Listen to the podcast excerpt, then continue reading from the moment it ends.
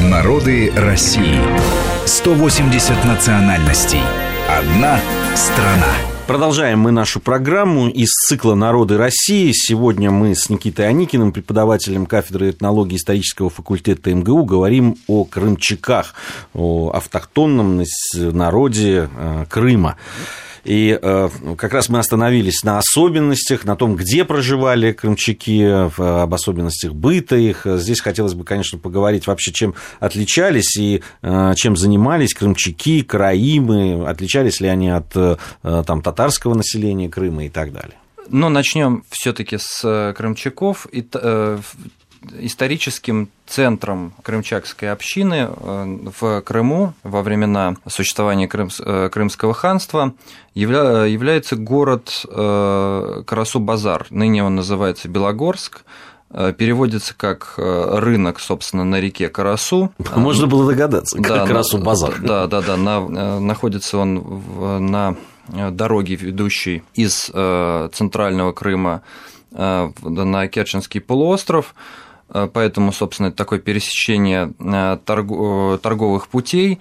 И вот э, в городе еще в, 20, в начале 20 века существовал район, который назывался Крымчахлар Джемаат или Крымчакская община, Крымчакская страна. Здесь крымчаки проживали компактно, и основными занятиями крымчаков было кожевенное дело, кожевенное ремесло, шорничество – ну, э, также известно, что э, они были ювелирами и э, кузнецами. Так что труд их был очень востребован, в первую очередь, как в вот именно в этом месте, там, где через город все время город пересечения торговых путей, караваном все время их услуги требовались. Я начинал говорить о том, что крымчаки очень многое в быту и в повседневной жизни переняли именно от татар. Так вот, например, жилища крымчаков, которые существовали в Карасу-Базаре еще до середины XX века, очень похожи на татарские. Это одноэтажные, как правило, домики. На улицу выходила глухая сторона, Э, высокий забор, окружавший э, э, хозяйственную часть, окна выходили во двор и, соответственно, несколько комнат. Как правило, дом состоял из жилой и нежилой части. Нежилая часть – это кухня, и передняя, да, там, где гостиная, условно говоря, где принимали гостей, и также одна или две комнаты, ну, как правило, женская и мужская половина – Э, разделение вот такое полов было достаточно серьезное, в общем-то, достаточно патриархальные были крымчаки, и, кстати, караимы, э, достаточно патриархальные общины. Внутреннее убранство домов тоже было очень похоже на э, татарское, как правило, глинобитные полы земляные, которые застилались специальными коврами, которые назывались килимы, вдоль Э, стен выкладывались э, тифики, подушки, на которых э, располагались гости. Собственно, Карасо базар находится в зоне перехода от степей к предгорьям, соответственно, и материалы, из которых строились дома соответствующие, это либо глинобитные дома, либо каменные – Э, но вот если мы будем говорить, например, о э, караимах, то сохранились развалины, да, так скажем, исторического центра, где происходил э, этногенез крымских караимов. Это крепость Джуфут-Кале, иудейская крепость, неподалеку от Бахчисарая. Так вот, там сохранилось и развалины Кинасы, и, собственно, караимских кварталов. Там дома Краимов отличается от э, крымчакских и от домов степных татар и больше похожи на э, те дома, которые как раз у татары э, горные строят. Это полутора-двухэтажные здания, опять же, как правило, Здесь строительный материал другой, это камень с разделением, опять же, на хозяйственную, нежилую часть и на женскую, мужскую половину и на зону приема гостей. Если э, мы вернемся к, э, к, да, к другим занятиям крымчаков, то помимо, собственно, э, ремесла, опять же, кожевенного, традиционно крымчаки занимались и садоводством, огородничеством. Виноградарство также было среди крымчаков достаточно распространено.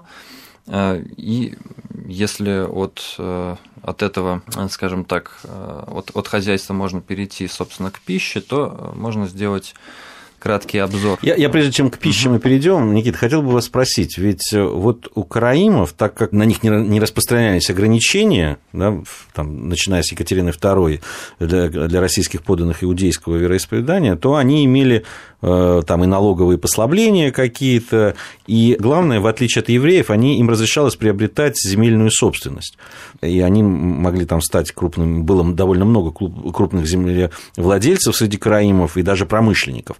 Вот какая в этом смысле э, там ситуация была у крымчаков? Они тоже имели право там приобретать землю, если вы говорите, что у них было там виноградарство и так далее, это предполагает? Э, собственно, у крым... если нет, в этом плане, конечно, различия очень серьезные, серьезные. Действительно, в прошлый раз мы об этом не успели сказать. Может быть, э, есть возможность сейчас упомянуть. Э, отличие э, Караимов заключалось в том, что поскольку они пользовались всеми правами российских граждан, то особенно во второй половине XIX века, в начале XX, предпринимательская энергия Караимов выплеснулась за пределы Крыма и Литвы, и Украины, и в Москве, в Петербурге появились торговые предприятия. Караимы стали заниматься активно активно промышленным садоводством, то есть э, выращивать э, э, таким непромышленным торговым садоводством, выращивать не для собственного потребления, а уже на оптовую продажу овощи и фрукты, они продавались в магазинах, которые располагались в Москве, в Петербурге, и особенно табаководство. Вот две известные фабрики, да, Ява и Дукат, они, собственно, были основаны Краимами. Да что? Да, Интересно. да, да. Ява, Ява, собственно, вот фабрика Ява, она получила свое происхождение, появилась где-то в 60-е годы XIX века как товарищество Габай краимских предпринимателей, которые переехали в Москву, открыли табачную фабрику и, собственно, здесь уже производили, торговали. А вот что касается Дуката, то э, это просто название из э, сокращения двух краимских фамилий – Дуван и Катык. Оно появилось чуть позже, в 1891 году. У крымчаков, конечно, ничего похожего не было.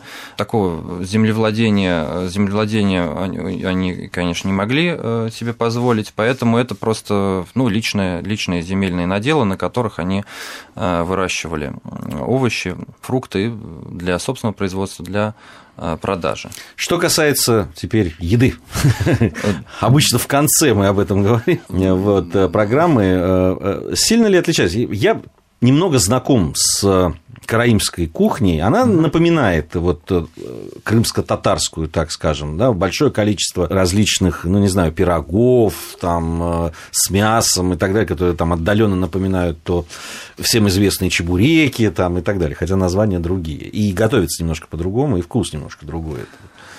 Да, действительно, караимская э, кухня в значительной степени тюркская по происхождению. Степные Э, скажем так, традиции в данном случае оказались э, э, очень сильны.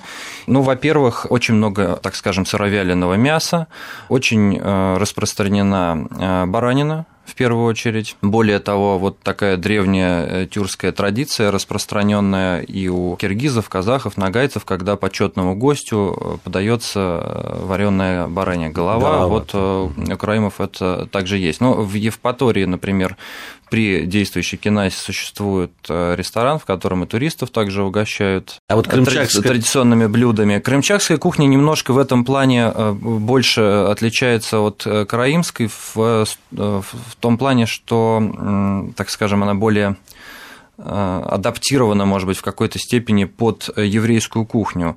Э, в том плане, что э, если у Караима все таки основа – это мясо, это, так скажем, мучные изделия, мясо, сочетание мучных и мясных изделий, то у крымчаков в первую очередь достаточно распространены супы и похлебки, и как постные, так и мясные. Ну, например, вот один из таких самых известных их супов – это бакла шарвасы, Э, на основе, собственно, постного бульона с добавлением э, фасоли, жареного лука и домашней лапши. Также есть и борщи, которые приготовлялись из, например, из э, щавеля и шпината, подобные Э, блюда, конечно, в караимской кухне э, встретить очень сложно, и вообще тюрки, э, вообще в тюркской кухне. У крымчаков, крымчаки также, и опять же, это можно найти аналогии в общееврейской, скажем так, кухне, также больше использовали и приготовили рыбу, например, как черноморскую, так и азовскую, в то время как Караима рыбной кухни практически вообще не существует, и у татар она также только вот если у южнобережных встречается, у крымчаков в этом плане значительно значительно лучше. Опять же, различные пироги с начинками, КБТ они называются, картофель, лук, помидоры, ну и мясная начинка тоже бывает, но все таки э, караимские черчиры и янтыки, они все таки более такое мясное. Более мясные. Да, более мясные, да. Хотя есть сюземе знаменитые, э, небольшие пельмени, и тоже у э, крымчаков встречаются, и те же самые жареные чебуреки, черчиры также бывают. Более того, в свою очередь, крымчаки которые вот, заимствовали от татар традицию потребления кофе и чая, используют в, в среди, так скажем, хмельных напитков, также употребляют, традиционно употребляли, например, просяной и пшеничный такой квас с содержанием алкоголя, который назывался буза. Вот это абсолютно да. тюркская, тюркская это, вещь. Это точно. Уже неоднократно в наших программах да, буза да, да, появлялась.